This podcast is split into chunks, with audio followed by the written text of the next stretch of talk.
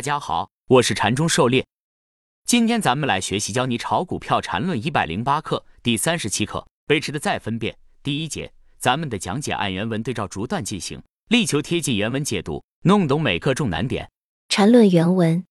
背驰问题说过多次，但发现还有很多误解，不妨用最典型的小 a 加大 A 加小 b 加大 B 加小 c 为例子，把一些经常被混淆的细节进行说明。狩猎解读关于背驰一。前面多节课程中都有所涉及，从最开始的没有趋势、没有背驰，利用 MACD 辅助判断背驰，再到第二十九课讲的标准背驰后的完全分类，背驰问题是缠论技术分析和买卖点寻找的关键。因此，本课禅师进一步对背驰结构的细节问题深入讲解。缠论原文：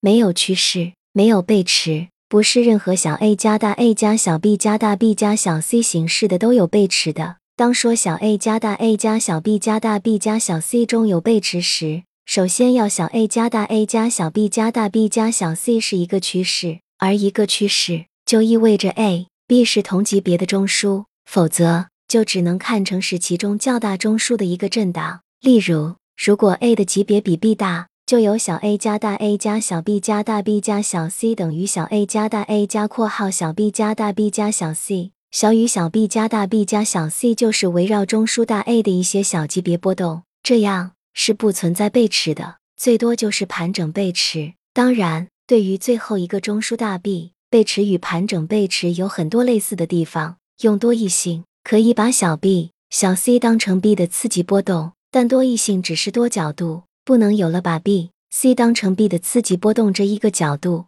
就忘了小 a 加大 A 加小 b 加大 B 加小 c 是趋势起 A、B 级别相同的角度，多异性不是含糊性，不是怎么干怎么分都可以，这是必须不断反复强调的。狩猎解读，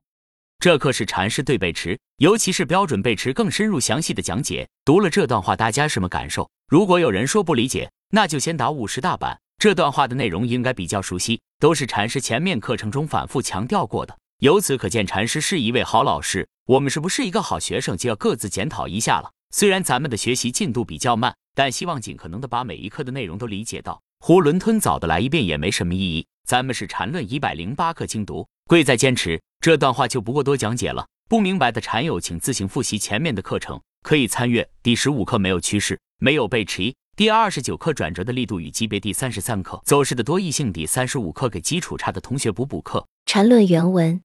其次，C 必然是次级别的，也就是说，C 至少包含对 B 的一个第三类买卖点，否则就可以看成是 B 中枢的小级别波动，完全可以用盘整背驰来处理。而 B 是有可能小于次级别的，力度最大的就是连续的缺口，也就是说，B 在级别上是不能大于 C 的。例如，如果 B 是次级别，而 C 出现连续缺口，即使 C 没完成，最终也延续成次级别。但 C 是背驰的可能性就很小了，就算是最终也要特别留意，出现最弱走势的可能性极大。狩猎解读，这里给出了背驰的一个必要条件，就是 C 必须是次级别走势，而且至少要包含一个对 B 的第三类买卖点。这和盘整背驰是有区别的，盘整背驰不需要有第三类买卖点，只需要 C 的级别大于等于 B 的级别，同时满足区间套即可。而标准背驰要求中枢完成，必须出现一个第三类买卖点。否则，第二个中枢未必完成。当下这个离开只是中枢震荡的一部分，有可能再次返回中枢，继续震荡，导致 B 中枢的级别大于 A 中枢的级别，那么整个走势就不是趋势了，而是转化为一个更大级别的盘整。因此，对于标准趋势背驰而言，C 中包含 B 中枢的第三类买卖点是必须的。另外，关于背驰与盘整背驰、背驰后的分类情况以及如何进行背驰段的比较，可以参阅前面的课程。第二十七课盘整背驰与历史性底部，第二十九课转折的力度与级别，第三十五课给基础差的同学补补课。